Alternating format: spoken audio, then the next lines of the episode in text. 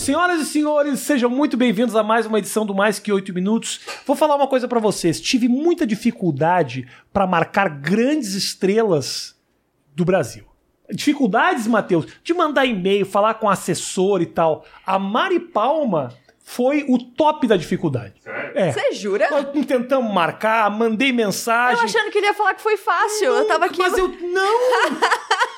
não, a- Não, não ser. a- tá- dessa vez foi fácil, vai. Não, dessa vez foi. Então. Janeiro, mais tranquilo. É, não, um tranquilo. Você trabalho- falou, vem, eu vim. Não, mas eu nem tô falando que você, você não marcava porque você não queria. É. Porque realmente a pessoa tá num momento de carreira. Tô ocupada, né? Não, Tô mentira. É outra coisa. Tudo bem, Mari? Tudo bem. A, a Mari é jornalista, a- atualmente tá na CNN, né, Mari? Uhum. É, mas como é que você começou nessa história? O jornalismo sempre foi o teu negócio? Cara, é muito louco Você isso, as né? notícias e falava, ah, eu quero estar aí no meio. É, então, eu, eu sou muito tímida. Assim, extremamente tímida. Hoje eu sou tímida, pensa antigamente. Olha que eu evoluí bastante, Tá. assim, mas eu tenho quase uma coisa crônica de timidez, assim, de mão suar e tal. Eu me intimido, às vezes, com pessoas, com grandes públicos, assim. Mas hoje eu aprendi a lidar com isso. Então, toda a minha família falava, gente, como é que ela quer ser jornalista? A menina não consegue abrir a boca num jantar de família, assim. Sabe aquela criança quietinha e tal? É. Só que tem uma coisa, assim, que, é, que me inspirou, assim, eu- o amor pelo meu pai todo mundo conhece, assim, é muito... é, isso é o... acho que é o que as pessoas mais é, relacionam quando elas falam de mim, assim, o amor que eu tive pelo meu pai, que infelizmente faleceu ano passado. É, e ele era deficiente visual, cego. Sim. E meu pai, eu sei cresci contando as histórias pra ele. Então, às vezes, a gente assistia jogo do Corinthians, ele corintiano roxo e tal, não sei o quê. E aí eu falava, pai, o lance foi assim, assim. Pai, não sei o que lá. Então, eu quase, enfim, contava histórias assim e virou natural pra mim. Tá. E aí eu queria ser jornalista esportiva. Porque eu, sei lá, queria. causa relacionava aquilo. É, relacionava aquilo como tá perto do meu pai, de certa maneira. E aí, não, não pensei em outra coisa, assim, é muito louco isso. Acho que eu nunca me imaginei fazendo outra coisa. Aí, entrei na faculdade, fiz Casper aqui em São Paulo. Não fui pro jornalismo esportivo no começo, porque é isso, né? A gente vai pra onde Pra onde a... para onde a onda leva, leva. assim, é. E aí a gente eu acabei trabalhando com esporte mais tarde, mas acho que foi meu pai assim que deu aquele empurrãozinho assim. Mas tímida de criança a ponto de ter dificuldade de ter novos amigos, de... Total. Meus amigos hoje são os mesmos há 15 anos. Eu, eu brinco que eu tenho uma vaga, eu tenho vagas limitadas de amizade, assim, já estão todas preenchidas, sabe? Tipo, porque eu. É tipo a assim, Academia Brasileira de Letras. Tem que morrer um pra entrar o outro. Eu falo pros meus amigos, e vocês é, é, valorizem essa vaga, viu? Porque se bobear, eu, eu troco. Mas assim, é claro, eu sou. Não é que eu não posso ter novos amigos, não é isso. Mas eu tenho uma dificuldade muito séria, assim, de socializar, assim. Eu tenho uma coisa, sei lá. Sou legal depois que as pessoas conhecem. Eu sou uma É. pessoa legal, não sou uma pessoa chata, mas eu tenho um bloqueio, eu fico quieta. Ou quando eu falo alguma coisa, eu troco palavra. Fico nervosa, juro. Nervosa, coisa horrorosa. Nunca imaginaria isso. Juro. Tá vendo como eu disfarço bem? Muito. Mas tipo jantar, assim, ó, por exemplo, vai você e o Felipe, vamos jantar com um casal de ah, amigos. gente, você vai entrar, né? Olha lá, o Felipe tá olhando pra mim já. Mas esse, até nesse, nesse Cara, ambiente. Tem uma coisa que é timidez. Pô, engraçado que minha mulher falou, pô, faz, fica amigo deles. Minha mulher falou, cara, minha a mulher é super pode sua ser fã. amigos, tá? Super sua fã. E falou assim, fica amigo deles, eles são tão legais. E eu achando que eu tava... A gente pode ser amigo, tá bom? Eu juro. tá bom. Não fica assustado. Ok. É real, a gente pode sair pra jantar, tá? Tá tudo bem. F- Fala qual que é o nome da sua mulher. É, a Virgínia. Virgínia, a gente pode sair pra jantar, É, eu juro, tá? tá. Eu, sou- eu vou, eu vou saber conversar com você. É, mas assim, eu tenho sorte que o Felipe ele é totalmente extrovertido. Então o Felipe conversa com a porta, assim. Tá. Então ele quase que. Que é um pouquinho de doencinha também, né? É, né? Acho que ele- o muito extrovertido, ele tem questões também. Exatamente. E ele, às vezes, eu, a gente, né, tenta achar o equilíbrio ali, mas eu seguro ele ele me solta. Então é uma coisa que complementa. Então a gente tem uma coisa em festa que é. Ele quer conversar com todo mundo. E eu, às vezes, quero sentar na mesa do- da comida, comer meu rolê ali e ficar de boa, quietinho. Então a gente fala, amor, é hora de socializar, eu vou com ele, Aham. me esforço. E a hora de ficar quietinho. Então a gente fica meia hora sentadinho ali, eu percebo que a perna dele fica até mexendo, sabe? Quero levantar e tal. E eu quero ficar quieta. Então a gente acha o nosso equilíbrio. Gosto muito de ficar sozinha. Às vezes as pessoas entendem isso como uma coisa, sei lá, ruim, ai, depressão e tal. Não, mas eu amo ficar sozinha, eu amo ficar sozinha. Então várias vezes eu falo pra ele: vai jantar com seus, sua galera, seus amigos, tipo. Arranja uma namorada. É, gente, para. Sabe? Uma que gosta de passear. Ele me vê assim uma vez por mês, tá de boa. Cara, na minha relação eu sou você total. Aí, ó. Total. Nossa, Tá total. E tem uma coisa ah, que é muito louca, né? Que o introvertido, ele é sempre considerado ele o anormal. Sim. O extrovertido é sempre o. Não, mas é tão legal, né? A pessoa introvertida, ela é mascarada, ela é às vezes prepotente, na verdade. não. na Arrogante. verdade, não tem- Quantas pessoas falam que às vezes me conhecem, ah, num evento, assim. Porque tem uma coisa que quando você. É, com certeza sabe disso. A gente, quando é uma pessoa pública, as pessoas imaginam que a gente Uhum. seja legal e feliz o tempo inteiro. Mas a gente tem nossas questões, obviamente. Uhum. Então, às vezes em eventos, assim e tal, aí as pessoas falam. Eu vou ver alguém comentando alguma coisa. Ai, vi a Mari Palma num evento e ela nem olhou para mim, ou ela nem reagiu quando eu passei, sabe? Ah, é arrogante. Aí eu falo, gente, mas quem reagiria, sabe? Você desconfia de quem olharia pra você sorrindo, que essa pessoa tem algum problema, entendeu? tipo, eu nem te conheço, assim, sabe? é. Então tem uma coisa de as pessoas confundirem a gente que tá ali, né, exposto publicamente, que a gente tá sempre feliz e tal. Se você vier conversar comigo, claro que eu vou te responder, porque existe a educação no caso, né? Mas assim. Eu gostaria que você não viesse. Mas tudo bem, já que. Ah. Não, você tá ali e fala, ó, eu gostaria até que não viesse, mas já que veio. E às vezes eu assumo, eu falo, cara, eu tô mais tímida que você, vem cá e tal, não sei o quê, porque, é, graças a Deus, as pessoas me abordam sempre é, de um jeito positivo, assim. Sim. Eu, eu tenho muito carinho, assim, pra receber. Mas eu sempre falo isso, gente, eu sou extremamente tímida, vem cá, a gente conversa e tal, não sei o quê. Mas existe uma expectativa das pessoas de que a gente seja sempre feliz. E, sem- e- e essa coisa da gente ser introvertido pode soar arrogante Claro. nesse mundo que a gente vive e trabalha, Não, entendeu? total. Então, já saiu matéria sobre mim falando que. Como que era? É, que eu tomava só, é, café da manhã de óculos escuro quando eu trabalhava na Globo. Como quem, abre aspas, como quem não quer ser incomodada. E você fala, não, eu só sou drogada, gente. eu só cheiro a madrugada inteira Cara, e eu eu não. juro, saiu matéria assim. Eu falei, e- Jura, e, né? e o restaurante da Globo era todo aberto, tipo, Aham. sol e tal. E aí todo mundo falava, gente, eu todinha, eu também não quero ser incomodada às 8 da manhã, sabe? Quem Claro, quer? Claro. E aí, quando no aeroporto sete assim. horas, eu acho que você vai ser a mais legal do Tô mundo. com sono, entendeu? É, e, e- e aí, enfim, acontece. Mas eu, hoje eu aprendo a lidar, aprendi a, melhor- a lidar melhor com isso. Mas assim, eu já fiquei muito chateada, assim, pela galera achar que eu poderia, de repente, talvez Aham. ser arrogante, sabe? Tá.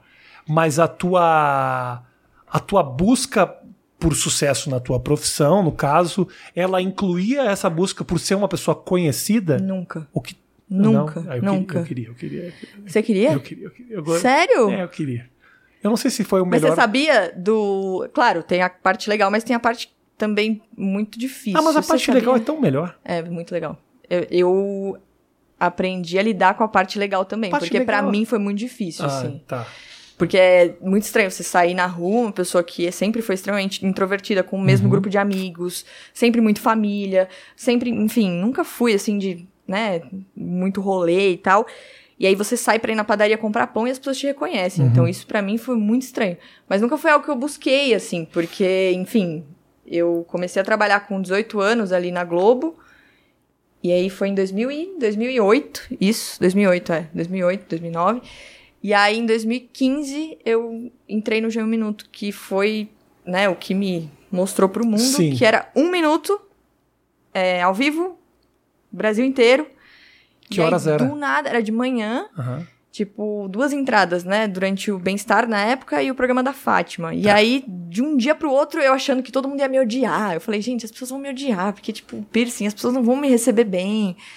Aquela coisa do, da síndrome do impostor, assim, Aham, sabe? aham. Eu, que sempre fui muito insegura, eu falei, nossa, não vai dar certo e tal. E as pessoas começaram a me amar. E aí, de um dia pro outro, ah, 500 mil seguidores, um milhão, não sei o que lá. Eu falei, gente, o que que tá acontecendo? com a- Não não fazia ideia do que tava acontecendo. Mas eu sempre fiz questão de tratar o meu trabalho como eu sempre tratei. Então eu ia lá, fazia o trabalho de aparecer na televisão, que muitas pessoas entendem como um glamour, mas é, no jornalismo existe uma relação pesada. Então, tipo, eu apresentava, mas eu escrevia, eu pesquisava, eu, enfim, pensava em tudo e tal. Então, existia um trabalho por trás, assim, que não me dava tempo de pensar nessa coisa de, né, celebridade e tal. Sim. E aí eu sempre fiz questão de fazer meu rolê, voltar pra casa, ficar com a minha família e tá tranquilo, entendeu? Então, eu tento fazer isso até hoje, mas hoje eu já entendo que, por exemplo, meu Instagram já é trabalho também. Naquela época não era. Então as, as coisas começam a mudar no meio do caminho, Uhum, né? uhum. Mas nunca foi o que eu busquei.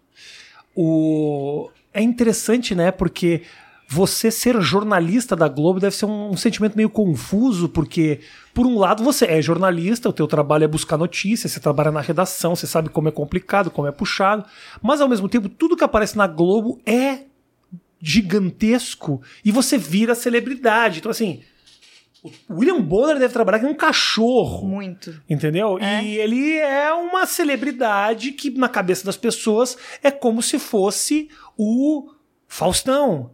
Mas o Faustão, ele trabalha uma vez por semana. Então, assim, o jornalismo não é glamuroso. É. Estar na Globo apresentando algo é.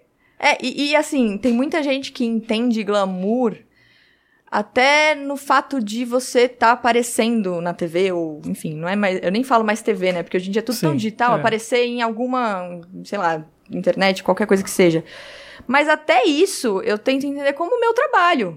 A exposição é uma consequência do meu trabalho. Uhum. Eu não tento entender o meu trabalho como a exposição em si.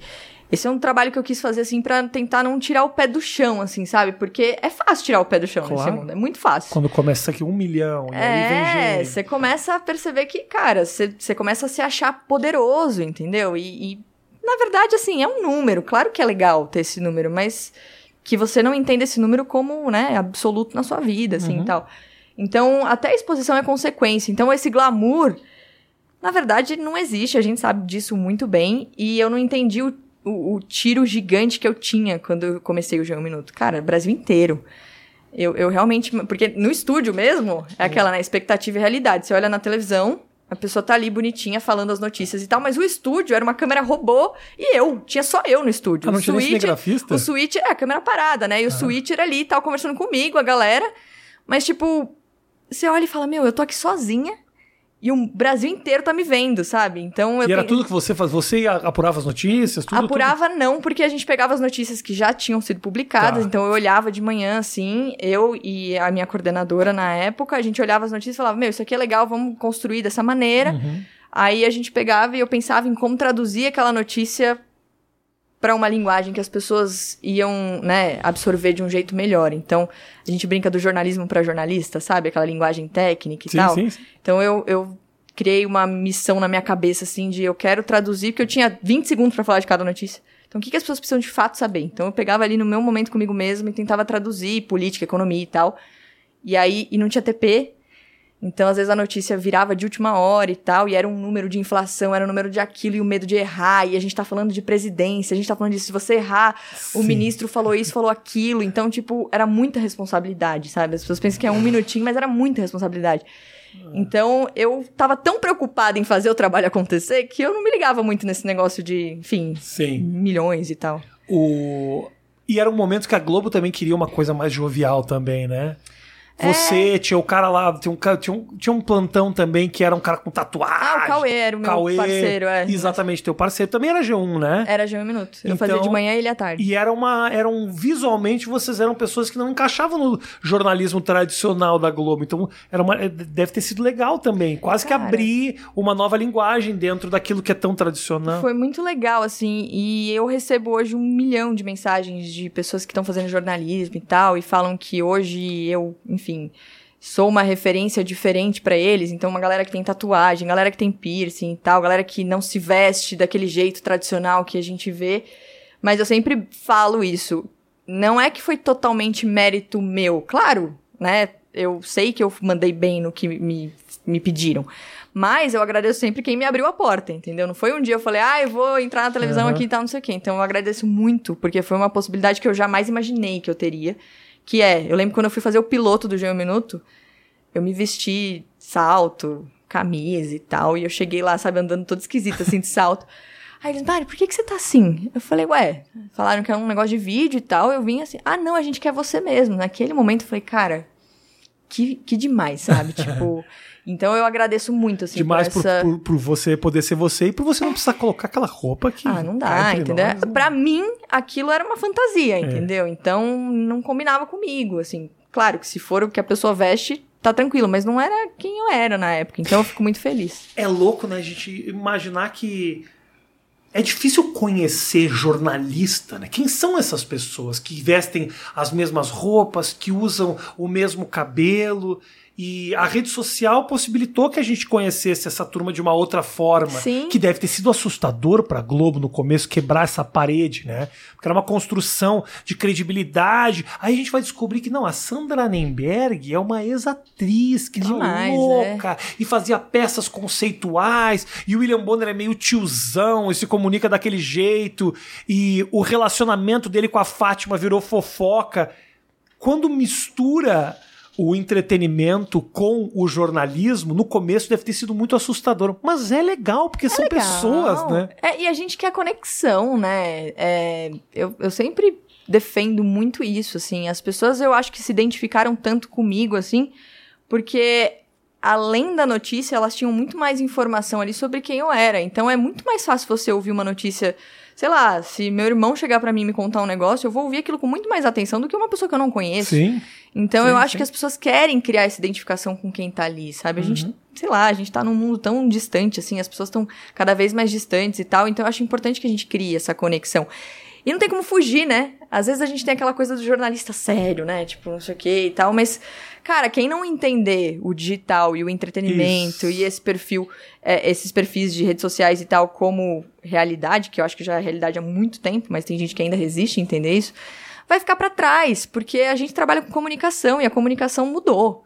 Você sente que a Globo patinou um pouco nesse sentido de adaptar aos novos. Você estava lá dentro quando começou esse processo de abrir para as Globoplay, Sim. para a internet. O G1 era já jornalismo feito dentro da internet, um investimento gigantesco deles. A Globo foi competente nessa migração para você? assim? Cara, é, eu comecei na Globo no digital, né? Então, eu comecei a trabalhar com digital quando muita gente não falava sobre isso. Então, eu posso falar pelo meu olhar Uhum, ali, né? Por onde eu passei. Eu não trabalhei na televisão, TV, Sim, sim. Globo no começo ali. Então, quando eu comecei ali em 2008, eu acho que a gente estava muito digital já pra época. O que era pouco, né? Porque, enfim, a gente já fazia interação. é, eu trabalhei no Bem-Estar, no site do Bem-Estar, a gente fazia interação junto com a TV, o programa ao vivo. Então eram coisas que, no meu mundo de trabalho ali, eu já achava extremamente disruptivas. Não gosto dessa Aham, palavra, mas para aquele momento.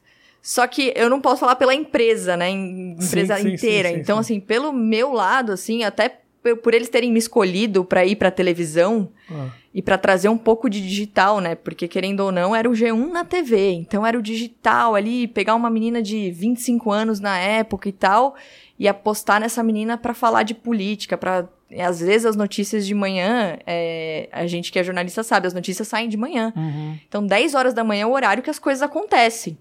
Então, é um pronunciamento de presidente, é um, um PIB que sai, não sei o quê. Então, muitas vezes eu era a primeira da notícia. Sim. Muito antes do jornal da, hora do Ah, almoço. sim, sim. então, era uma responsabilidade que eu falava, cara, dentro da minha caminhada ali dentro, eu sempre vi uma tentativa muito legal, assim, de trazer o digital, de trazer. Mas quando eu, eu saí, eu acho que tava começando o negócio de. Não sei, de- eu não, não trabalhei com Globoplay, não sei, não posso falar, mas É. o Globoplay já existia. Sim.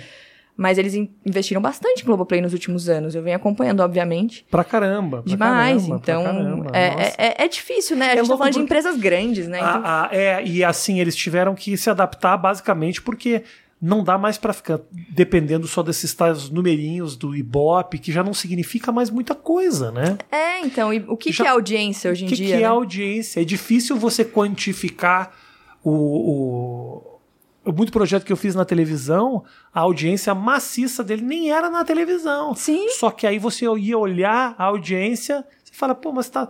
A audiência parece baixa, mas eu sei o impacto que isso causa, eu sei quanto isso.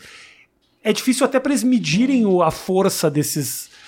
Por isso que assim, é, é louco. é- é- é- você pega o YouTube, por exemplo, você vê o número de acessos que Sim. isso teve. Você consegue ver de onde veio. Você abre lá aqueles analytics, tem é mulher, é, É demais homem, vem isso. do São Paulo, do não, mas ele é genial você conseguir acompanhar isso, né? A televisão ainda fica jogando assim, é, um- é um é canhão gigante, mas que você não sabe direito aonde acerta. É. Então tem certas adaptações que a televisão vem fazendo ultimamente, porque ela está entendendo que público está assistindo. E certos projetos já não tem mais tamanho, não É. Sim. tem mais espaço na TV. Não, e, e existe. é, eu e o Felipe, a gente conversa muito sobre isso, né? O Felipe também é o.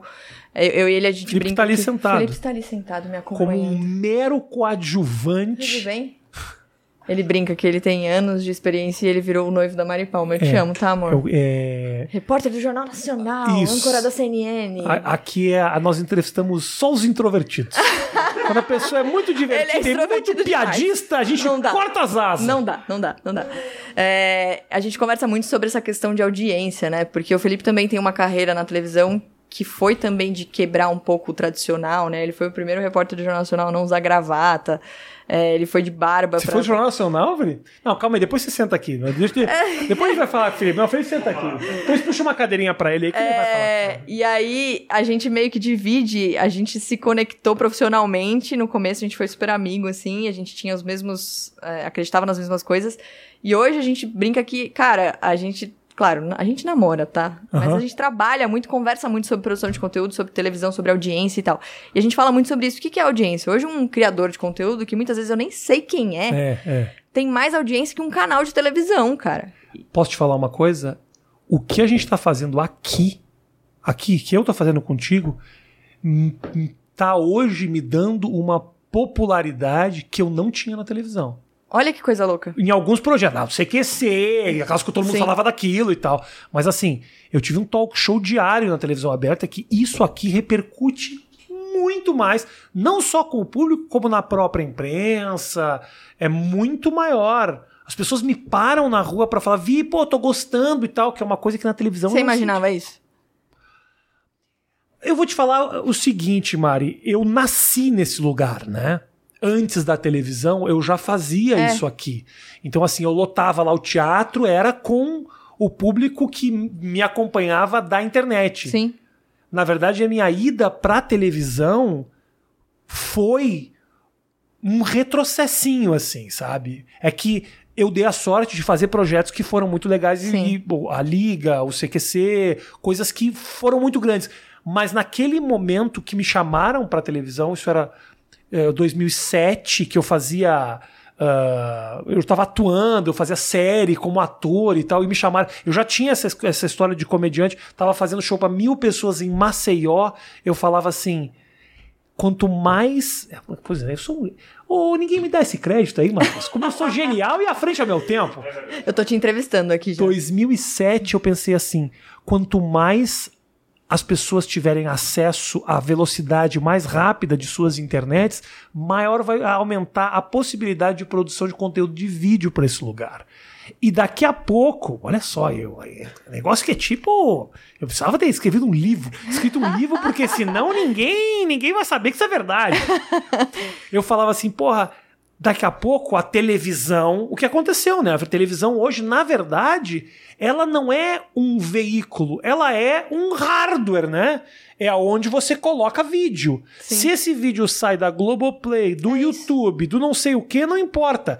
Você sempre vai ter televisão. Mas essa transmissão tradicional da antena que leva para o satélite e aí a rede TV dá na tua casa, isso vai acabar, que é uma concessão do governo federal. É tudo muito antigo.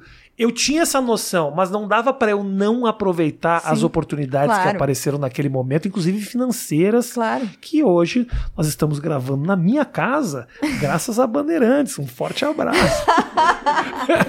Entendeu? Porque realmente, assim, durante muito tempo, e que bom que isso está acabando, mas durante muito tempo o dinheiro Claro. tava lá. Não tinha, Sim. isso aqui não tinha. É, não, e tem uma coisa que, que, que é, não- é muito isso. Às vezes as pessoas separam, né? Televisão, internet. É uma coisa só, É né? É uma- coisa. então, às vezes a gente pensa em projetos e tal. E, de novo, eu sempre falo só sobre a minha caminhada, que é só sobre o que eu posso Uhum. falar, assim. Hoje na CNN também, a gente tá num momento super legal, fazendo um programa com um formato super digital, que vai ao ar na programação da TV. Eu nem digo na TV, né? Porque a pessoa pode assistir pelo YouTube também. Sim. Mas é um formato super legal, um formato diferente, porque a gente tá acostumado a ver na programação de televisão. E, e a gente tem essa liberdade de, de falar de, de maneiras mais leves, de brincar Qual que é o teu programa agora, Mário? A gente tem o Em Alta, eu e o Felipe agora, a gente apresenta Tá. um programa que vai ao ar no sábado e ele é basicamente um programa sobre dicas do que ver nos streamings. Ah. Só que não a dica ah, pela dica. Interessante, né? É. O cara fica lá navegando que nem um imbecil horas é isso. e horas. A gente, enfim, foi atrás de pesquisa, descobriu que as pessoas às vezes passam mais tempo procurando do que vendo. A pessoa tipo... tem que ir pra televisão para saber o que assistir. É isso. Televisão não, YouTube também. É. E aí a gente separa essas dicas e traz informações, tipo, ah, o que que esse filme discute, quando que esse filme foi feito, quem é o diretor, por que, que é importante ver esse filme e tal, não sei o quê.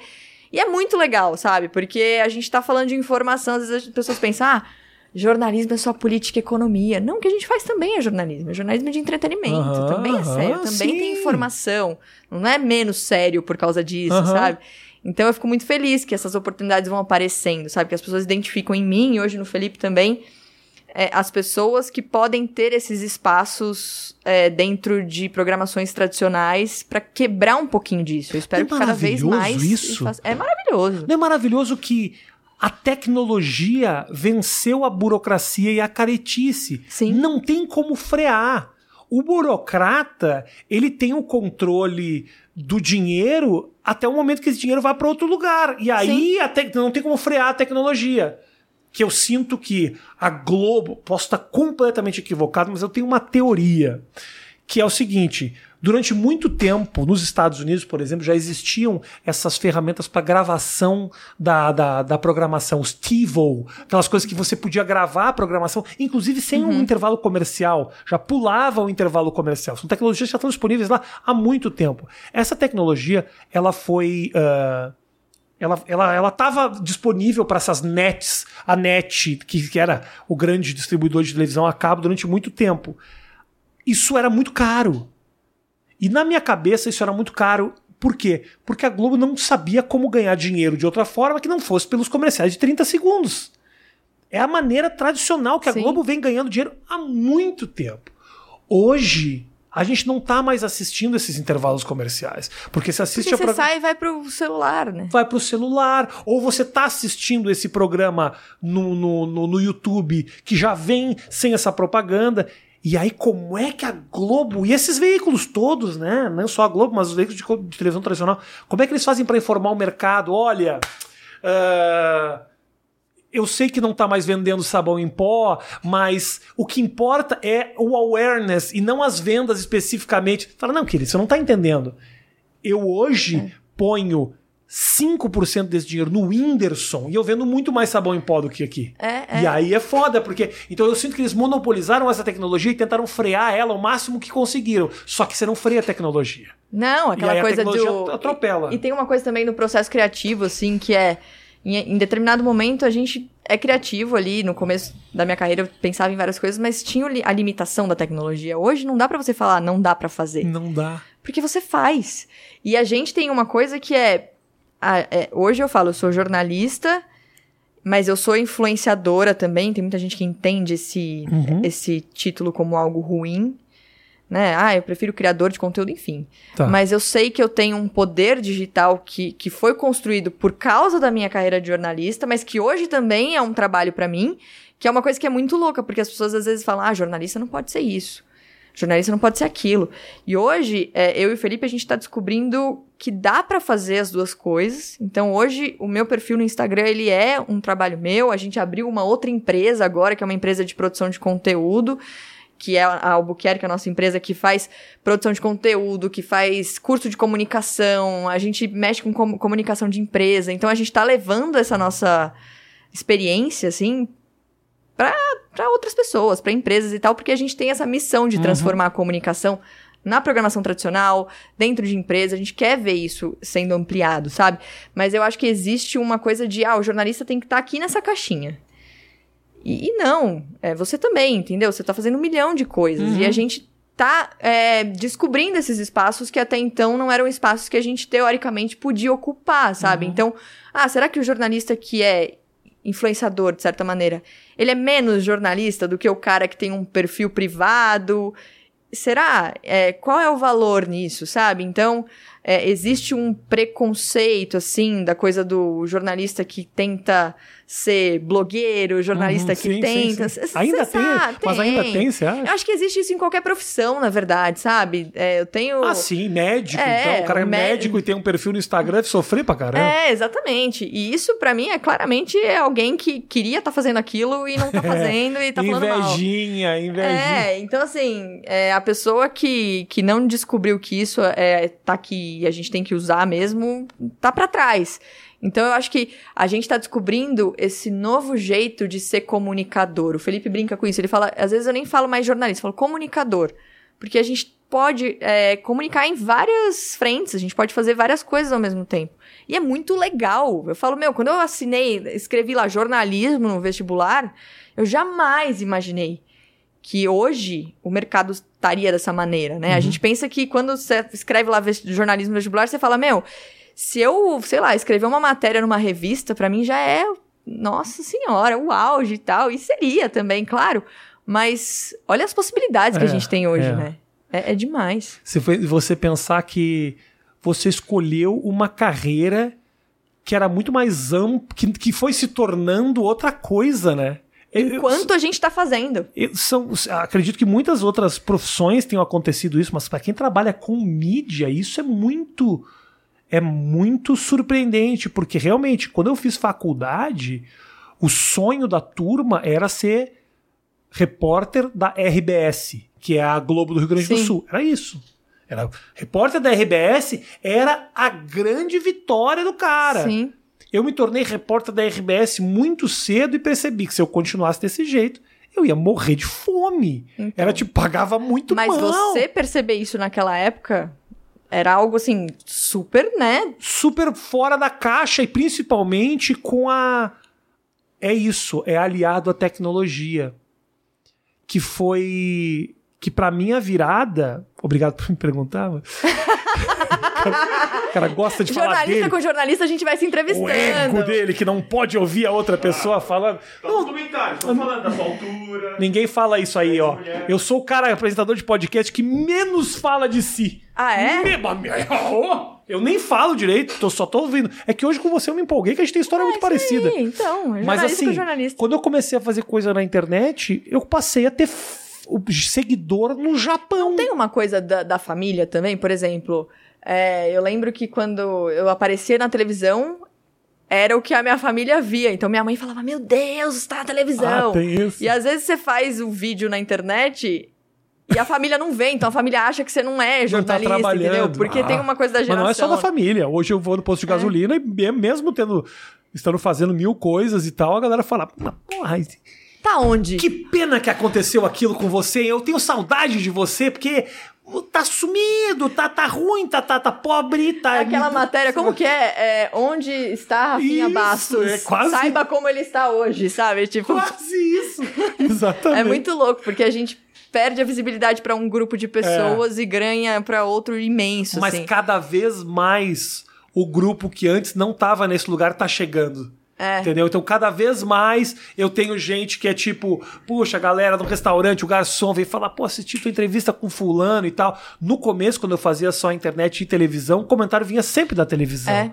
Hoje não, Hoje assim. não mais. E tem uma coisa que eu acho que é interessante, que é...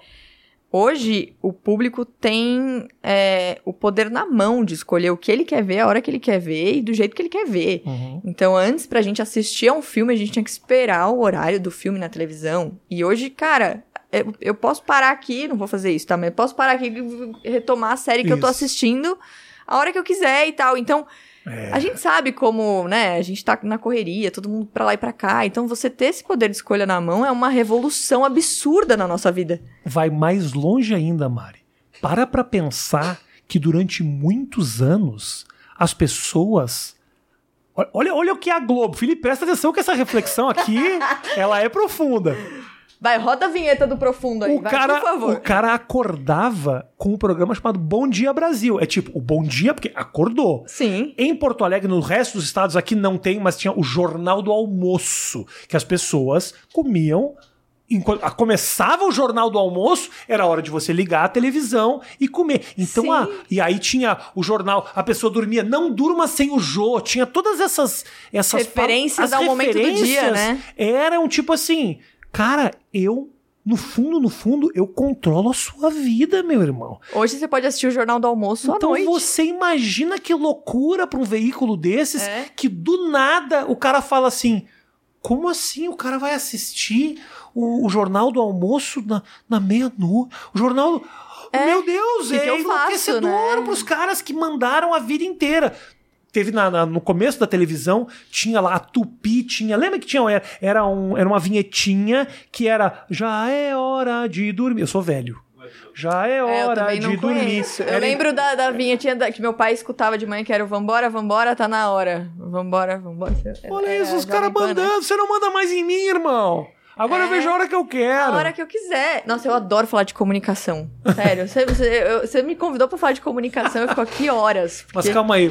Fala. Eu TV Tupi nos anos 50. TV Tupi. Eu não sou tão velho, mas eu, Nossa. mas eu lembro de ouvir falar da vinheta, que era tá na hora de dormir. E tipo assim, as crianças tinham que ir dormir. Não, só pra você ver há quanto tempo eles estão. É essa mesmo, essa mesmo. É. Eles estão educando. É, Eles estão educando o dia a dia, controlando. O dia, a televisão controla a vida do brasileiro. Que nos anos 50 as crianças tinham que ir dormir quando a, a vinhetinha do índiozinho aparecesse. E hoje o controle tá no público. E hoje não tem, irmão. É demais. Não tem. O- Hoje em o dia. público sabe. Eu, do nada, um dia, e você, ou, ou o Castanhari, que foi lá do nada falou: ah, eu quero falar de história. Quando vê o cara. e é, é- genial. É tipo. O cara tem um vídeo de 50 minutos passando mais informação do que qualquer jornal. É, As crianças passam os vídeos do cara na, na, na escola. E é um puta trabalho que o cara faz pra montar aquilo, né? Porque tem gente que ainda entende o, o criador de conteúdo de YouTube e, ah, pega a câmera e sai fazendo. Uhum. Não, é um puta trabalho, é, É, genial. é. Não, eu, eu, eu realmente fico impressionada, assim, e eu fico muito feliz é, de saber que a minha carreira tá nesse processo de transição, sabe? Então, é isso. Eu comecei ali quando já existia o digital, mas ainda era muito nova pra entender o que estava acontecendo, mas graças a Deus meu caminho foi indo ali e, e- e eu pude experimentar, né? Porque na comunicação hoje, jornalismo, você escreve jornalismo no vestibular. Você pode, na época, né? Hoje você faz tudo, mas era televisão, rádio, impresso ou revista. Aí você escolheu o meio que você quer. Depois você escolhe, ah, eu quero falar de política, quero falar de economia, eu quero falar de moda, eu quero falar de É. gastronomia. Então, as possibilidades já eram imensas naquela Sim, época. sim. Hoje, elas são muito maiores. Porque você então pode é fazer em demais. outros lugares. É, e você pode fazer tudo. Eu posso, eu falo disso no Instagram, eu falo disso no YouTube, eu É. falo daquilo, eu crio uma série. E quem. É, eu falo, né? Quando a gente que é jornalista, a gente sai na frente, porque a gente trabalha com comunicação desde o começo, Uhum, assim. Então a gente traz uma experiência que é muito interessante pra esse momento, sabe? Então a gente traz a nossa experiência de jornalista pro digital, a gente traz a nossa experiência de jornalista pro, pro nosso canal no YouTube. Então tudo que a gente faz tem essa base que é sólida, que é extremamente importante, que ajuda a gente. Vou fazer uma pausa rápida aqui e logo após a vinheta o Felipe vai estar sentado com a gente pra Ah, gente é conversar. assim? Pode ser? Aqui não é ao Você vivo. convidou só a Mari. Eu sei, mas aí eu me empolguei que eu quero trazer o Felipe pra essa discussão, que ele, ele, ele tá muito nervoso ali, que ele É, gosta de falar. gosta de falar sobre E isso. aí eu, eu não quero deixar ele de fora. Não, jamais. Porque eu não quero causar esse conflito Jamais. na casa depois quando chega. Então roda a vinheta que o Felipe tá aí. Voltamos aqui com ah, o extrovertido Felipe. Agora só ele vai falar, ó. Se prepara Desculpa que a gente qualquer é... coisa. Eu vim só pra ser produtor, só pra ser o noivo da Mari Ele, Palma. ele veio só pra me agenciar. É isso, Já- basicamente. mas rolou isso mesmo, agora você é o marido da Mari Palma, é Não, isso? agora a gente é sócio. Ah, então. É, não que loucura a, gente, isso. a gente é noivo, mas as- nesse Ah. momento a gente tá muito mais sócio e companheiro de Ah. trabalho do Mas que qualquer coisa. noivo, é uma- existe isso? noivo é uma É que expressão não tão... casou ainda. O que, que é o noivo? O noivo é o cara que é a pessoa que vai casar. Então teve um pedido de casamento. Quem teve um pe- você pedidaço, viralizou Viralizou? pedido, tá Foi legal, foi bem Como assim? massa. Tá em qual rede social esse Eu, pedido? aí? eu tenho no meu canal no YouTube. É. Pedido saiu em vários sites. como é que é o ele Aí, fez assim, bonitinho. é, pedido de casamento de Felipe Seri e Mari Palma emociona a internet. Mas Mas como- essas coisas. Porque aí. ele recriou uma cena de Friends, que eu sou fã de Friends. Cara, romântico, né? Nossa, A Virgínia vai amar. A Virgínia sabe das falas. Nossa, a Mari tem tatuagem de Friends. a Nossa, nossa casa tem Virgínia vai te 500 amar. Olha 500 ali. milhões de referências. Olha ali, ela vai. Nossa, tua melhor amiga. Infelizmente você vai ter que sair de casa pra Ah, encontrar a então, minha você mulher. também. Não, faz Eu um, também, faz eu um também. zoom. É, gente. faz reunião. Ah, Zoom, de vídeo. Zoom. Ah, tá aqui, ó, 700 mil visitas no pedido de casamento. Ah, você refez a Eu cena. fiz a cena, é. Mas, e, mas calma aí, calma aí, calma aí. O- o- eu vou botar o link na descrição do pedido de casamento, mas favor, como- faça me explica o que é. Você refez a cena, tipo, tinha câmeras, essas Não, foi coisas? assim, Ah, eu tenho uma produtora Você de conteúdo. acha? Ele quase levou drone. Ah. Você não conhece? Isso aqui, pra fazer um negocinho, ele cria Ah. um cinema. Não, eu- cara, assim, a minha, a minha mochila que tá ali, eu faço Ah. um longa-metragem nela ali. É, então, ele- tipo, ele eu sempre. É, eu, jantar, câmeras. eu sou nerd de equipamento. um Câmeras, câmera, tá, Tem tá. de edição em casa, tem estúdio em casa, tem um monte de coisa. Ah, Então, é, eu tenho uma produtora de conteúdo, tenho, tenho uma baita de uma facilidade de fazer uns conteúdos legais Tá. e tal. E aí ia pedir a Mari em casamento, a pandemia ferrou, assim, Nem eu porque era sei pra eu ter pedido ela há muito tempo já, há muito tempo. Aí foi atrasando, a atrasando, pandemia atrasando. ferrou. Eu tô com essa desculpa também. Desde Então, que... mas é bom. É, é, é, Faz dois anos que eu tô nessa então, aí. essa desculpa é ótima, porque ajuda a gente bastante. Mas no caso, o que que aconteceu? Eu ia ter pedido muito antes, mas não, eu queria pedir e fazer uma festa, juntar a galera que a gente gosta e tal. E aí ficava nessa, não dá, não dá, não dá. Eu falei, ah, meu, se eu esperar essa pandemia acabar, vão falar que eu tô enrolando ela eternamente, né? E, e eu queria realmente casar. Era, é, Você cara, queria. Então eu queria, muito eu louco isso, né? nunca tinha ouvido isso. Muito doido, cara, é verdade. Eu queria. Cara que queria Nunca casar. imaginei, mas eu queria mesmo. Não, não, não, E- tô- isso aqui nem é uma piadinha tipo, nossa, homem não quer casar. Não, mas geralmente não. não. é um sonho do homem de tipo, eu quero casar. Não, é eu tipo, eu acho- quero ter e- a mulher do meu lado, mas o cara querer a cerimônia em si é algo que não é tão Não, comum. mas não, não, não casar por, de, de festa e tal. Eu, eu queria realmente casar com a Mari. Eu, eu, eu olhava pra ela e falava, puta, cara. A, a gente faz muito sentido junto, assim. Uhum. Isso é muito legal, né? Quando você encontra alguém que você fala, puta, é legal tá junto, faz sentido tá junto. Uhum. É, isso dá certo, essas peças se encaixam. Ah, ela tá ficar com uma cara bonitinha ali, né? Não, é legal. Fica- Mas aí eu falei, puta, tem que ser um pedido de casamento legal, porque a gente também é produtor de conteúdo, a gente também gosta de fazer coisas legais e tal. E eu adoro pedidos de casamento. Eu via É, a vídeos Mari e ficava adora. chorando. É, Entendi. adora, ficava Eu sou chorando. zero tradicional, mas, cara, é impossível você ver um vídeo, um flash mob de pedido de casamento e não chorar, gente. Vocês É, não, têm vídeo de coração. casamento é um, é um pouco legal, emocionante. é né? legal. É, o flash mob na pandemia não vai estar dando, É, né? É, fica difícil. Porque a gente não quer matar ninguém. Isso. E aí eu falei, cara, o que, que dá pra fazer com pouquíssima gente, de um jeito controlado e tal?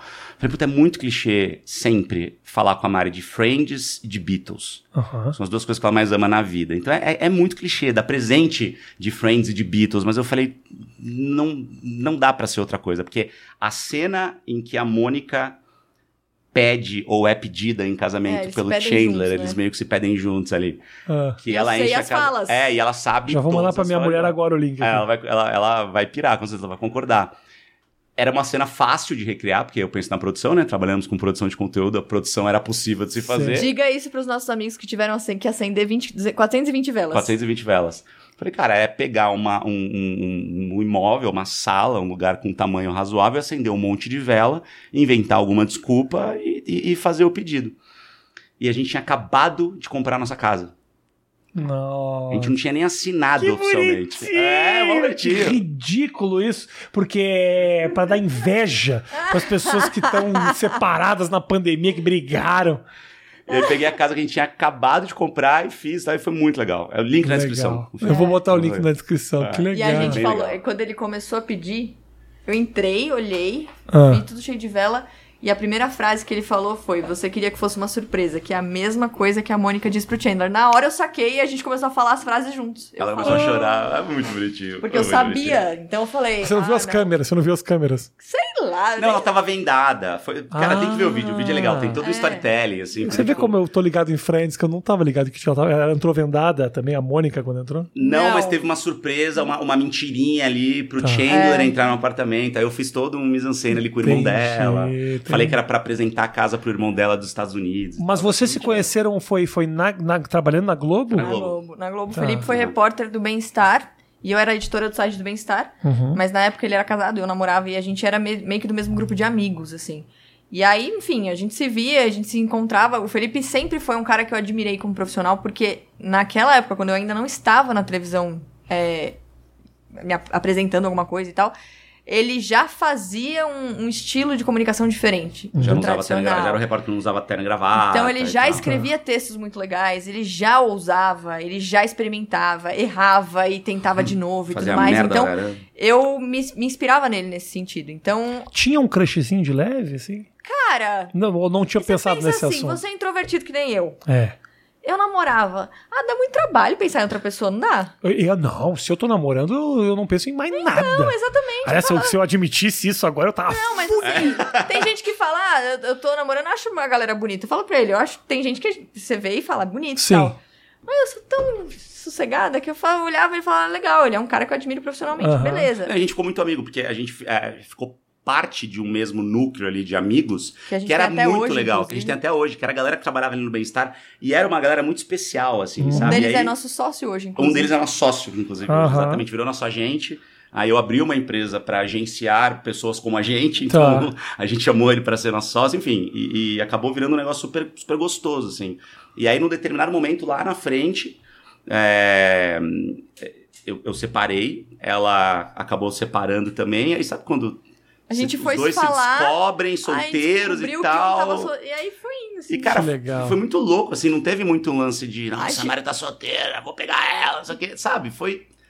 Essa Retomamos um conversa contato aqui começou a rolar, tal. assim, É, é. foi muito doido. E aí eu falei, ah, E não tem nenhuma data de namoro, sabe? A gente não comemora, porque eu não lembro quando a gente começou a namorar. é, muito doido. Isso foi, foi Não faço a menor ideia. E aí, mas é é interessante, né? Porque vocês dois têm um perfil parecido, assim, É, profissional, isso é né? muito doido. isso é raro, porque dois jornalistas dá pra entender. Agora, dois jornalistas que são considerados, assim, meio joviais pra uma profissão careta, que, fa- sabe, que tem uma que brigam linguagem. contra essa maré, né? Muito louco. As pessoas agora Não. querem que a gente tenha trigêmeos e apresente um jornal Ah, é junto. possível. porque a gente é tipo. Mas tem que ser na a internet. Pelo menos tem que Bonner- ser na internet. A Fátima e o Bonner da nova geração. As pessoas Ah, falam, Fátima, da nova ó. geração. E, e, e, e, cara, o- e o. Bonner era o meu chefe. E a Fátima trabalhava com ela. E ela trabalhava com a Fátima no, no, no- no encontro. É, é impressionante. Era muito doido. Cara, mas tem tudo pra. Isso, essa, essa parceria de vocês dois, que hoje vocês fazem na CNN, é, é, é muito cara de realmente, assim, herdar um jornal na Globo mesmo, assim. Me, me dá super essa. Ah, mas a gente não usa, essa não usa impressão. gravata, eu não uso salto. Mas no futuro eu acho que não vai ter mais isso, Será? sabe? Eu acho que não. É muito careta, porque a gente. É aquilo que a gente estava falando anteriormente.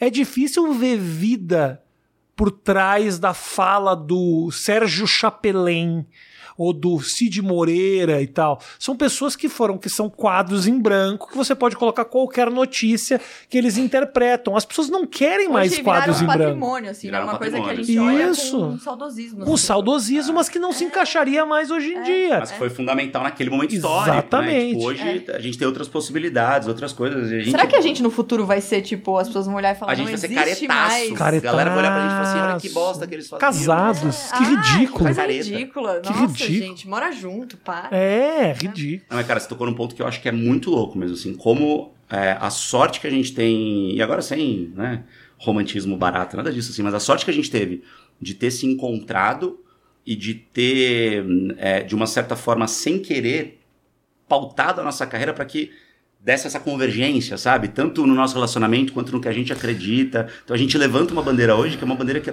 até pouco tempo, pouquíssima gente falava, que é o lance do infoentretenimento Uhum. que dá pra você informar, que dá pra você é, ter informação. As pessoas sempre têm mania de separar as duas coisas em extremos opostos. Sim, Ou você faz jornalismo tradicionalzão, sim. ou você faz entretenimento e você não informa nada. A gente acredita que dá pra chegar no meio do caminho. Eu concordo com você. É que tem um lado nessa discussão que ela é importante também, que é o seguinte, por exemplo, eu trabalho com duas coisas. Eu sou formado em jornalismo, fiz faculdade, fiz PUC, fui jornalista a vida inteira. Lá na frente eu percebi que, puta, não é muito negócio do jornalismo, eu sou um cara mais comediante. Eu fui entendendo que meu negócio era mais humor do que. Peraí, o- que eu vou entrevistar aqui. Fala, fala. Quando você colocou jornalismo, você queria ser, tipo, repórter? Qual que era o sonho inicial? O meu sonho era ser comentarista de jogos da NBA.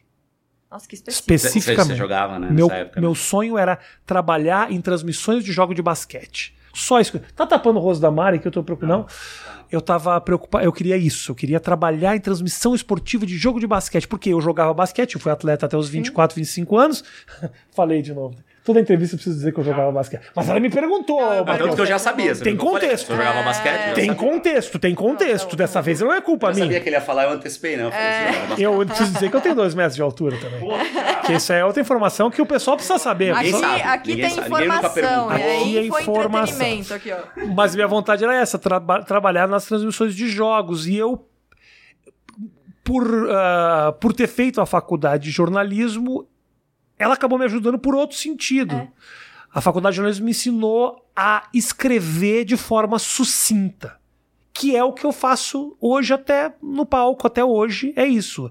É pegar uma ideia muito elaborada ou idiota e transformar em algo muito sucinto. Então, você vai ver meu show, a cada um minuto eu tenho nove piadas, ou brincadeiras, ou colocações, que é tudo texto, é tudo texto. É Ah. tirar preposição, é, tirar roteiro, verba, é, storytelling, é roteiro. é punch, é isso, é é isso, ritmo, é é, técnica É, e- de roteiro de cinema, é, isso. clímax, anticlímax. É isso. É, É o que a gente faz com É outro isso. objetivo, né? Mas É que o- a doido. faculdade de jornalismo me ajudou nesse sentido. E a mas faculdade, Caramba. a faculdade de jornalismo também ajuda a gente nesse sentido de produção de conteúdo a entender o que é notícia, não no sentido da notícia que acabou de sair, mas entender o que é informação. Uhum. Porque é isso, muitas vezes a gente conversa, e a gente, por trabalhar com isso, e ter uma empresa que, que faz isso hoje, a gente conversa com muita gente que não é do mercado de comunicação, mas que quer comunicar, e, eu- e parece que existe essa dificuldade mesmo de onde está a história. E pra gente é Isso. muito claro. É de identificar a notícia. Uhum. É. E a notícia não necessariamente é aquilo que saiu Exato. agora no Congresso Nacional. É também. É. Mas eu vou te dar um exemplo muito claro, assim. Não é querendo falar da nossa empresa, pelo amor de Deus. Não é Fala da empresa. jabá. Não, não é isso. Já mas falou Mas é 12 vezes. é- Já falou 12 Não, é o- vezes da empresa, que pode falar. basquete da empresa. é um Pode exemplo. falar. É um exemplo. O meu basquete é a empresa É, deles. é isso, exatamente, é isso.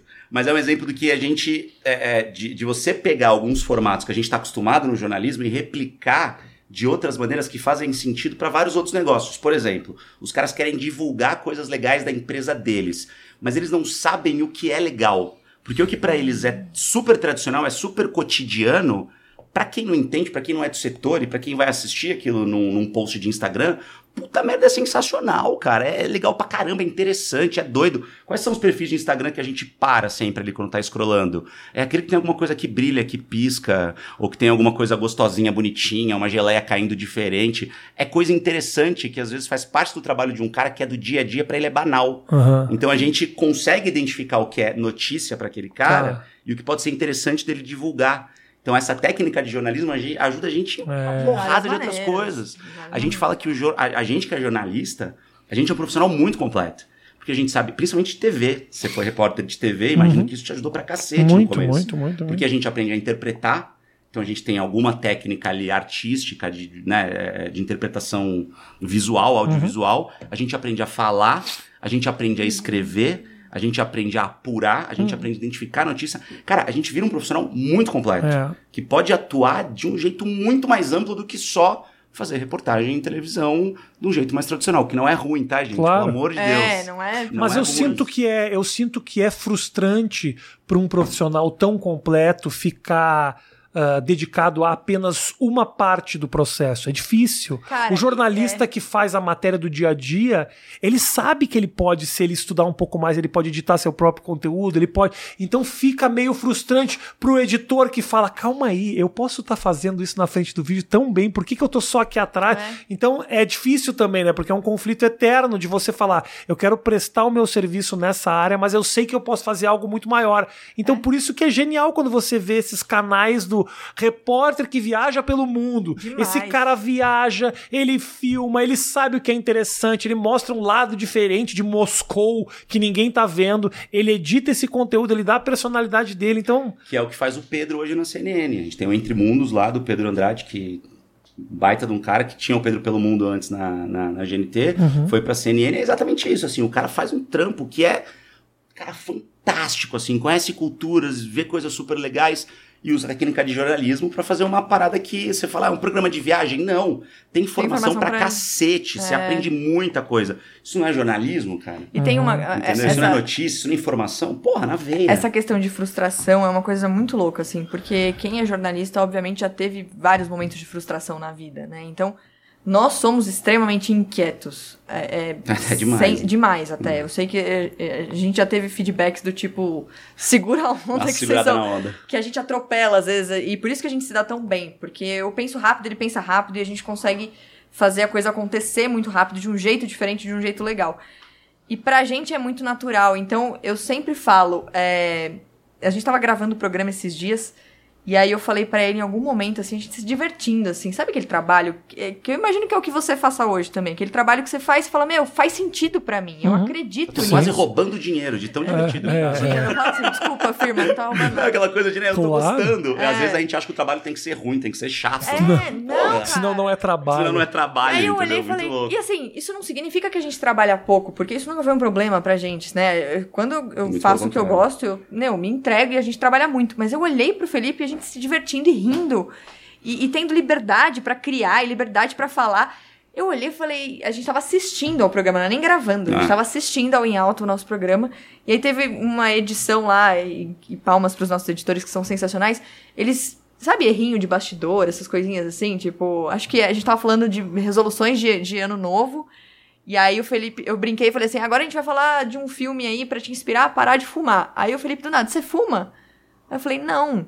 E aí, tipo, não sei porque que ele me perguntou isso, era uma brinca... E, e entrou na Ela falou edição. de um jeito que parecia que era ela que fumava. Eu falei, não sabendo. E aí, eu fumo. Uma sei lá, assim. mas sabe uma coisa assim uma que, que eu olhei e falei, você tem noção da sorte que a gente tem É. de hoje? Ter Poder ser nós liberdade? mesmos, né? Na CNN, que sempre É. foi uma marca de jornalismo internacional, É, e assim- de- e hoje aceita esse tipo de coisa. Hoje a É. sorte que a gente tem de ter esse espaço e de fazer algo que a gente batalhou muito pra- pra pra ter um espaço, assim, sabe? De fazer algo de um jeito de que a gente acredita, de um jeito que a gente defende.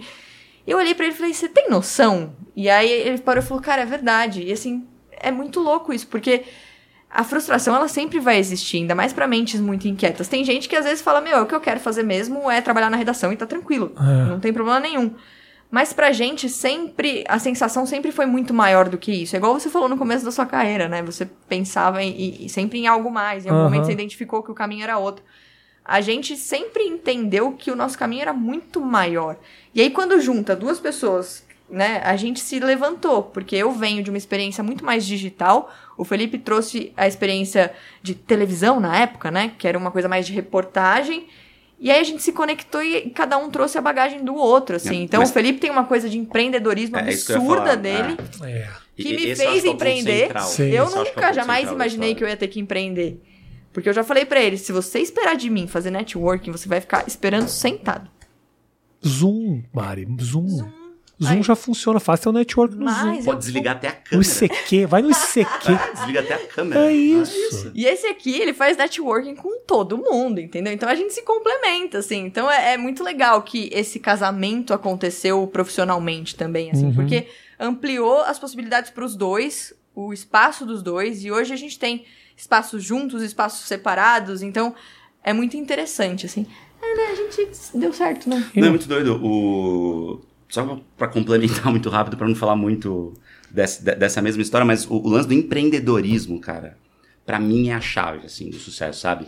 A gente deveria aprender essa porra na faculdade. É, com certeza. Com e assim, certeza. não é só em jornalismo, é em todas as Com faculdades. certeza. E eu acho que isso é bom pro país. Pra não é só para pro cara, né? Porque é importante que você tenha esse conhecimento para que você saiba sair do buraco em as situações mais absurdas Sim. e serve não só para o cara que quer montar uma empresa de comunicação, como o cara que quer vender queijo coalho na saída do, do estádio, funciona para todo mundo, porque realmente senão no atual momento que a gente está vivendo, com a questão do trabalho mudando do jeito que está, você ficar eternamente dependendo de carteira assinada, de um contrato, é duro, meu irmão. É. Essa é uma conversa que eu tenho muito com a Virgínia, minha mulher. Ela é uma das pessoas mais talentosas que eu já conheci em toda a minha vida.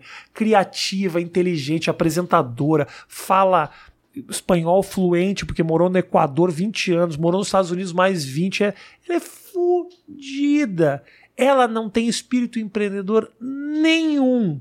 Então ela fica Mas é mandando foi currículo. Mas porque nunca foi incentivado, provavelmente. Pá, Essa é a, é a minha, é a minha grande Veio um pouco entendeu? de criação também, sabe? Mas isso, isso poderia ter sido quebrado com educação. Eu acho. de- E não, não, não acho que de criação, do tipo, não é que o- a família não Errou, queira que ela não é empreende. isso, não, não, não. é. A família dela é maravilhosa. Beijo Mas, pros sogros mas o, é, o, meu, o meu sogro trabalhou em, em, em construtora a vida inteira. em- e aí é tipo, sou funcionário, eu me É a garanto. geração da carteira assinada. Não, né? a carteira Então, assinada. A carteira assinada que era legal ficar muitos anos na mesma Trabalhou empresa. anos É. na mesma Plano de empresa. saúde e tudo Trabalhou, mais, sempre é foi um cara muito competente, mas trabalhou no mesmo lugar sempre.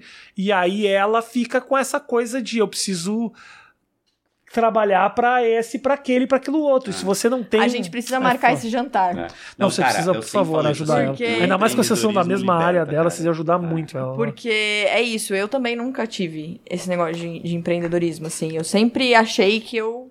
Precisava lá. trabalhar para alguém. né? É, nunca, nunca passou pela minha cabeça. E é muito louco isso, nunca passou pela cabeça, não é nem. é, é, um dia eu pensei e pensei que não daria certo. Eu nunca imaginei fazer isso.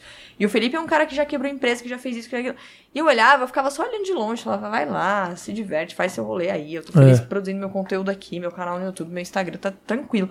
E aí um dia ele falou pra mim, eu comecei a ajudar na empresa dele. Então, Foi a eventualmente. estratégia que eu usei, né? Eu falei, vem, vem. É. É, Me e aí. com o negócio aqui. Porque ele me pegou pela paixão, né? Eu gosto de comunicação pra caramba. Então eu olhava e falava: Ah, deixa eu mexer no Instagram da empresa, deixa eu fazer isso, deixa eu fazer aquilo e tal, não sei o quê. Eu gosto de dirigir, deixa eu dirigir alguns, alguns jobs e tal, não sei o quê.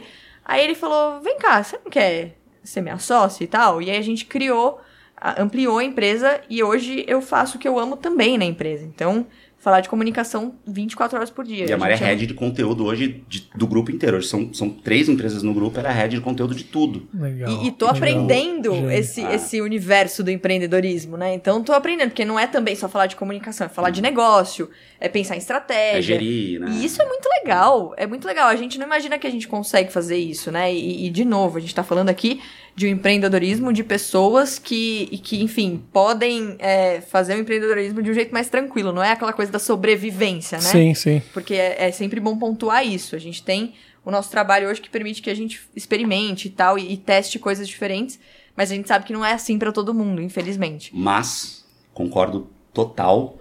Empreender é diferente de sobreviver, são Sim. coisas bem diferentes. A gente sabe que a maioria hoje, infelizmente, precisa. É, para conseguir sobreviver com o mínimo, tá muito difícil, né? E cada Uhum. vez mais complexo. Mas as pessoas, elas precisam, pelo menos, ter noção. Virou um, quase um podcast do Sebrae agora, né? Mas assim, as pessoas precisam. Sebrae, Sebrae. Cada Arroba vez- Sebrae. Arroba Sebrae. Cada vez as pessoas precisam entender e, e ter mais acesso às ferramentas que a gente tem hoje. Cara, a gente conversa muito com o influenciador na nossa empresa, a gente atende criadores de conteúdo também e tal, e às vezes o cara tem tudo na mão. Tem tudo na mão. O que falta para ele é ter conhecimento das ferramentas que ele precisa. Às vezes o cara tá trabalhando numa pessoa física, já consegue ganhar uma grana com algumas marcas e tal, e eu falo assim, cara, por que, que você não tem a sua empresa? Ah, vou abrir empresa, é complexo. Mas, cara, abre uma MEI. Você vai pagar 60 e poucos reais por mês, você já consegue emitir nota, já profissionaliza, já te deixa Uhum. Claro, com uma cara melhor, claro, claro, já aprende a fazer um fluxo de caixa, determina ali um salário. É, eu acho que tem uma profissionalização acontecendo nessa galera de, de, de influenciador que. E seja influenciador, pessoa física ou de marca mesmo e tudo mais, que eu acho que é um mercado para entender. E quanto mais o dinheiro vai chegando nesse mercado também, mais a galera vai abrindo o olho, querendo se precisa se profissionalizar. profissionalizar, né? É. Precisa aprender, precisa entender o que é empreendedorismo, né, é, cara? tratar como empresa, é o que o Felipe sempre fala. Você falou pra mim um dia, me parou e falou, você precisa se tratar como uma empresa também. E isso Eu falo muito isso, mudou, assim, Ter visão revolucionou. empreendedora, de fato, né, na É. vida. Sabe o que acontece, Felipe? Eu vou te falar por, por ah, experiência própria. Eu, eu faço muita coisa. É, eu, às vezes, tenho dificuldade de tratar um lado ou outro da minha vida de maneira mais profissional por um único motivo. Quanto mais profissional eu fico, mais trabalho eu tenho, mais dor de cabeça gera, mais, obviamente, mais dinheiro eu também ganho e mais gente envolvida, mas eu tenho mais gente com quem que depende de mim, com quem eu tenho que conversar, mais demanda. Com Então, que eu às tenho que conversar, olha É. aí. uma, Puta Abre- trampo, hein, meu? Abre aspas. minha Puta mensagem que pra- conversar. Ai, cara, não dá, eu não. acho, é um, é um, é um Então, mas aí- trabalho, mas aí- mas aí é, é eu trabalho é foda. Negócio de trabalhar é ridículo. Só trabalhar, não Mas é? o que, o que que. Por que que eu falo, cara? O empreendedorismo salva, liberta. Porque quando a gente entende empreendedorismo, a gente entende que empreender é delegar. É soltar a mão. É entender que a gente não precisa tomar conta de tudo. Então, não é você que vai precisar falar com todo mundo. Hoje, na minha empresa, é o que eu falo. A gente tem 20 funcionários. Eu não sei exatamente o que faz todo Meu mundo. Deus do céu. Eu não sei o que faz todo mundo. E eu não tenho que saber, entendeu? O dia que você souber, você vai demitir oito. Então, Não fazem Então talvez porra é melhor eu nenhuma. não saber porque essa galera precisa do salário. É. Não, não é isso. Mas assim, eu, eu tenho os meus heads. Você vai formando as suas estruturas, você vai crescendo. Começou eu e o meu sócio, uma produtora de conteúdo, numa edícula no fundo da casa dele. Eu tinha um total de zero reais pra abrir uma empresa. É devagarinho, é passo a passo, não é fácil, é difícil, é foda no começo, é conta, não sei o que tal. Mas você vai crescendo uma estrutura pra que você, cara, só cuide de estratégia. Total. Entendeu? Essa é a pegada. Você não precisa ter. A galera acha, quanto mais eu crescer, mais trabalho eu vou ter. Se você trabalhar de um jeito inteligente e eficiente, não necessariamente. Impossível. Você tá errado, Felipe. Eu gravo na minha casa, Tá felizão entendeu? aqui. Passo os arquivos tudo lá pro Drake, né, Matheus? então. O Matheus vem aqui, eu falo, Matheus, vem aqui, porra, grava aí, vamos aí, acabou. Passa, eu começar. Não, não, vamos fazer o seguinte, vamos tornar mais profissional. Vamos fazer um estúdio legal. Já vou ter que ir lá pra Guaianazes gravar essa merda, entendeu? Já é trampo. É. Tem que comprar câmera nova. Essa caneirinha aqui tá desde 2011 que eu uso essas Olha, câmeras. é uma 5D Mark III, né? Não é uma câmera, é uma puta de uma É câmera uma profissional. câmera profissional. Uma puta uma câmera mas profissional. é uma câmera que toda vez que a gente grava, a gente tem que pegar os arquivos, baixar do cartão. Nós somos o maior podcast. Já parou pra pensar, Matheus? Nós somos o maior podcast do Brasil que não é ao vivo. Maior! Todo mundo faz ao vivo. Nós não. Nós é gravado. Por quê? Porque a gente gosta de fazer dois, três no mesmo dia, pra não precisar. Dá trabalho, Eu sei. vai ter que comprar mais equipamento, mesa de corte, puta, Não. trampo, conversar com pessoas, que Be- trampo. Seria muito mais fácil a gente pegar aqui uma mesa de corte, já sair ali, o Matheus cortava, mas o Dreiquinho lá edita tão bem. É, Já é uma desculpa pra eu Podia também. tá editando na hora, já, Já podia, cortado, né, já cara? podia. Não, eu tenho o Drake que baixa todos os arquivos, edita. É isso aí, Drake. Eu vou ajudar a manter o seu salário, Ah, irmão. mano. Tá tudo tranquilo. Seu emprego tá garantido Mas, depender ó, de mim. Drake, infelizmente, eu acho que o nosso tempo aqui tá contado, porque eu vou ter que comprar essa mesa aí. Vou ter que comprar.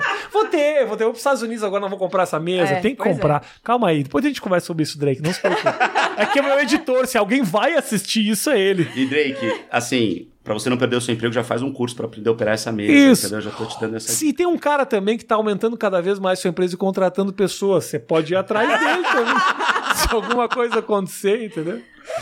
Como é que é o, o Instagram da empresa? Me fala aí, pra eu. Arroba Albuquerque Content. Albuquerque Content. Causa de Breaking Bad. Faz aí, então, Felipe, uma, uma propagandinha rápida do que, que é a empresa e quem que procura o teu trampo. Cara, hoje a gente é um hub de produção de conteúdo e comunicação, porque a ideia é a gente ganhar dinheiro de vários lados e não de um só, porque tem muito boleto pra pagar. Então a gente Uhum. começou como uma produtora de conteúdo fazendo conteúdo. A gente vai ter trigêmeos, então É isso. boletos vão É, ser, né? Já viu o preço da fralda, né? É. É, preciso de vídeo para minha empresa. Tá. Legal, vamos se especializar nisso. Ficamos anos, gestão, é, modelo de negócio, não sei o que, deu tudo certo. Abre a próxima empresa, porque na nossa profissão a gente consegue fazer muitas coisas. Uhum. Abri uma empresa de comunicação, chamei a Mari para ser minha sócia, começamos a fazer estratégia de comunicação para as empresas, começamos a fazer conteúdo de fato, é, escrito ali para sites e tal, é, é, uma consultoria para mudar a comunicação das empresas, tirar aquela coisa mais engessada e tal. Pô, temos também na mesa aí criadores de conteúdo, somos criadores de conteúdo, a gente Sim. paga comissão para uma agência. Então por que não pagar comissão para a gente mesmo? Sim. Abrimos também uma empresa de comunicação dentro desse hub que também atende criadores. A gente tem um pouco mais de 20 criadores no nosso portfólio. Então, assim, a empresa que chega pra gente, a gente consegue fazer assessoria de comunicação dentro, dentro da, da, da Albuquerque Com, a gente produz o conteúdo, a gente distribui o conteúdo, porque a gente também está fazendo gestão de tráfego, com tráfego pago nas plataformas. Então, é, é tentar pegar todos os braços. Me interessa, essas coisas me interessam. É, é, é desde a estratégia legal. da comunicação até a distribuição do conteúdo que a gente fez. A Né? gente Legal. ama fazer isso. É, bem legal, cara. E trazendo cada vez mais gente. Arroba Albuquerque Content. Segue, também segue o Felipe e a Mari no Instagram, né? No. Instagram, né, que divulga, né? Ah, mas se bem que tem um canal do YouTube que tá muito... Tem canal no YouTube Canal também, YouTube. é que você já vai colocar o link do Vou colocar noivado. Tá tá link da, na descrição. É, lembrou, né? É É lógico. o negócio de É, marketing, a gente né? divulga aqui. Pedido de casamento, assiste lá que, que, que eu vou assistir depois, que é inspirado no. Friends. Por favor. Gente, obrigado, obrigado, Valeu, obrigado. Foi muito legal, obrigado, foi muito bacana. Posso falar uma última coisa? Fala o que você quiser. Por que, é- por que, que é muito louco? Não estava programado, né? Era um episódio com a Mari, eu vim de enxerido, a gente tava junto. Não, tal, não, não, quê. você veio, já, já tava, eu já tava programando te colocar na conversa. É, é muito doido pra mim, acho que eu nunca te falei isso, a gente já se encontrou várias vezes, já gravou e tal, mas é muito doido pra mim estar aqui, porque é, tudo isso que a gente tá falando começou lá atrás com o YouTube, principalmente, né? O YouTube foi um grande game changer Sim. da história.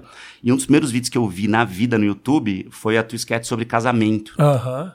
em 2005. O meu vídeo de casamento, cara, ele bombou muito. Até antes do YouTube, as pessoas se mandavam por e-mail. Olha isso, Lembra uma época que a gente recebia uns viraizinhos por e-mail dos amigos e tal? anexozinhos. Recebia ali, tá. cartão de parabéns. Foi uma das primeiras coisas É. que eu assisti e é, o stand-up era uma coisa muito nova no Brasil, Muito. muito, disruptiva. Também odeio essa palavra, mas é, não 2005 tem outra. isso aí. 2005, cara. Eu era repórter, eu era estagiário na Globo e eu lembro, falei, cara, aqui tem uma coisa muito louca. E isso começou também a dar esse estalo e mudar um pouco a minha cabeça. Então é muito louco estar aqui hoje, cara. Então vamos uma parte da Albuquerque Conta e a gente vai ter que ali, cair né? aqui na mão. Pedacinho. Se não fosse eu rolar inspiração, essa empresa nunca teria acontecido. Ah, olha lá, olha lá. Um beijo pra vocês, obrigado pela audiência de todos, tamo junto. Deixa seu like. Porque assim, aqui a gente, a última coisa que a gente pede é o like. A gente é muito burro. Podia ser a primeira coisa pedir like, mas a gente pede por último. Abraço, tchau, tchau. Thank you.